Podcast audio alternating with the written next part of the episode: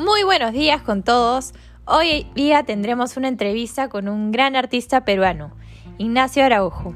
Hola Ignacio, ¿cómo estás? Espero que todo ande muy bien y bueno, cuéntanos un poco sobre la pintura, escultura, el arte, el tipo de arte que haces en general. ¿Qué tal? ¿Cómo estás? Hola Tati, ¿cómo estás? Eh, gracias por invitarme a tu programa. Como ya lo dijiste, mi nombre es Ignacio Araujo, tengo 31 años y soy artista plástico, pero sobre todo amante del arte. Soy de Capricornio, pero me guío más por el, por el calendario azteca. Soy dragón y sol magnético amarillo. Ok, muy interesante. Y cuéntanos, ¿cómo ha sido tu trayectoria en, el arte? ¿Cómo ha sido tu vida? ¿Cómo, ¿Cómo llegaste a esto?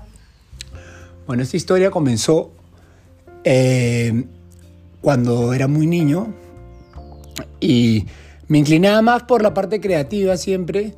En todos los trabajos o cosas que se me asignaban, siempre sobresalía por el lado creativo. Y al principio decidí estudiar arquitectura. Entré a la universidad y hice mis pininos en arquitectura. Y al principio, los primeros ciclos te dan este, el lado más artístico de la arquitectura y me sentía súper cómodo. Sin embargo, cuando comenzó a avanzar la carrera, y te comienzan a, parametrar más, me di cuenta que la arquitectura no era lo mío y decidí buscar otro, otra cosa. Y ahí fue cuando comencé a fijarme en el arte plástica. Primero ingresé a la Universidad Católica y las cosas de la vida hicieron que no estudie ahí y bueno, terminé estudiando en corriente alterna y luego comencé a trabajar para un escultor este, en el estudio de Aldo Chaparro, que fue algo que para mí este, marcó mucho mi, mi trayectoria y mi carrera como artista el día de hoy. Ok, y bueno, ¿qué opinas sobre el arte y qué sensaciones crees que sientes tú que produces al, crearlo, al pintar, al hacer tu escultura, todas las cosas que haces?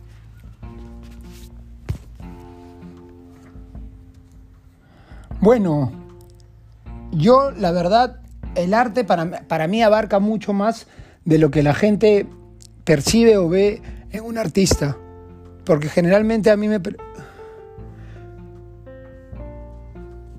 Generalmente a mí me preguntan mucho, sí, ¿qué es lo que sientes cuando, cuando haces esta pintura? O, o este, ¿en qué te querías este, inspirar? Y la verdad que son preguntas súper válidas e interesantes, pero hay, hay que definir que el arte va mucho más allá de la inspiración o, las sensaciones que, te, que, das o quizás que quisieras dar. El arte es una cosa un poco más compleja. Yo creo que el arte es una, una manera de vivir y una forma de vivir también. ¿Y cuáles son tus fuertes? ¿Cuál es, cuál es tu fuerte en, todo el, ámbito del arte? Bueno, la verdad es que eh, yo me considero un artista completo y si me podrían decir un fuerte, mi fuerte sería la constancia, ser constante. Una experiencia que, hayas tenido, que hayas vivido, general, arte. Bueno, una experiencia que me marcó, creo que fue mi primera exposición individual, la cual hice cuando estuve trabajando en México DF. He trabajado en, en distintos países y esta experiencia que tuve en México me marcó. ¿Por qué? Número uno, porque fue la primera exposición individual que tuve. Y número dos, porque decidí hacer algo que nunca antes hubiese pensado. Y cambió mi manera de ver el arte y mi forma de sentir el arte y respirarlo. ¿Cuál es tu artista favorito? La verdad que tengo distintos artistas favoritos. No podría escoger solo a uno. Eh, quizás en, pintura tengo a muchos. Tengo a este, Sorolla, bueno, Van Gogh, eh, Gustav Klimt, artistas contemporáneos como este, como Yves Klein, como como Sí, bueno, y, ellos quizás. ¿Qué países son los donde has trabajado? ¿Cuáles son los países donde más te ha gustado trabajar? Bueno, he tenido, he tenido la, el placer de, de haber trabajado en México DF. Trabajé en Miami. En México DF trabajé en el estudio de un escultor y tuve dos exposiciones, una colectiva y una individual. En Barcelona tuve una residencia y tuve dos exposiciones. Y Miami tuve una exposición también individual. Eh, la verdad que el lugar que, donde me he sentido más cómodo ha sido en cualquier parte. No, no, no, no me siento incómodo en ningún lugar. ¿Y cómo te ves tú en un futuro? ¿Cómo te ves de acá a unos años? ¿Qué piensas hacer? ¿Tienes algo planeado? Sí, claro, tengo muchos planes, sin embargo sé que el futuro no existe y el, el pasado ya se fue y el presente es el único regalo que tenemos.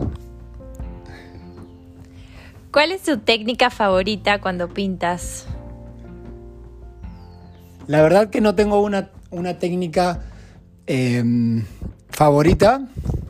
Simplemente en base a lo que me enseñaron, yo lo que, lo que hago es deshago la realidad tal y como la veo y la vuelvo a recrear en base a, un espectro de colores que no, que no, se encuentran en, en la realidad, por así decirlo. Ok, qué interesante. ¿Y con qué tipos de, materiales has trabajado? ¿Con madera, no sé, telas, pintura, etcétera? Eh, sí, he trabajado con diferentes tipos de materiales, con acero inoxidable, con tela, eh, diferentes tipos de tela, eh, tocuyo, algodón, nylon. He trabajado con lino, haciendo unas esculturas de, tela súper interesantes. En cuanto a la pintura, yo prefiero pintar con óleos, sin embargo, la superficie es muy importante para determinar qué tipo de pintura quieres utilizar. Por ejemplo, si yo estoy pintando en tela, prefiero utilizar óleos y si voy a pintar quizás una pared o otro tipo de superficie, podría utilizar acrílicos o látex. ¿Y cuál ha sido tu pieza más vendida o bueno, la, que más, más te, han, te han comprado, te han felicitado? ¿De qué se trata esa, esa muestra? ¿Cómo la has hecho? ¿Con qué, ¿Con qué materiales la hiciste? Bueno, las piezas más exitosas que he tenido han sido eh, las piezas de hoja de oro que tuve en una, en una, este, en un proyecto que tuve que pasó en el año 2014 cuando fue el fenómeno del niño y como ustedes ya saben, el fenómeno del niño trajo muchos huaicos y desbordes y, cambios climáticos en nuestro, en nuestro entorno. Y debido a que yo también tengo otro hobby que es surfear y correr tabla, en una, en una de las playas donde, donde llegué había salido un huaico y me di cuenta que el huaico había dejado, dejado muchas maderas en la playa. Y, y al, al, observar, eso es muy importante para ser un artista, la observación, hay que observar, este, me di cuenta que las maderas habían sido esculpidas por el agua. Y comencé a recoger muchas de las maderas y las intervine haciéndole distintas distintos, distintos arreglos como interviniéndolas poniéndole hoja de oro o interviniéndolas con, bronce, distintas cosas. Y esa sensibilidad ese contacto eh, directo que tuve con la naturaleza en sí y de poder apreciar la obra orgánica más que la obra hecha por el hombre, ha, ha, marcado lo que estoy trabajando ahora últimamente como artista. En la nueva exposición que vamos a tener en marzo, vamos a hablar un poco más sobre eso y estamos incorporando nuevas piezas.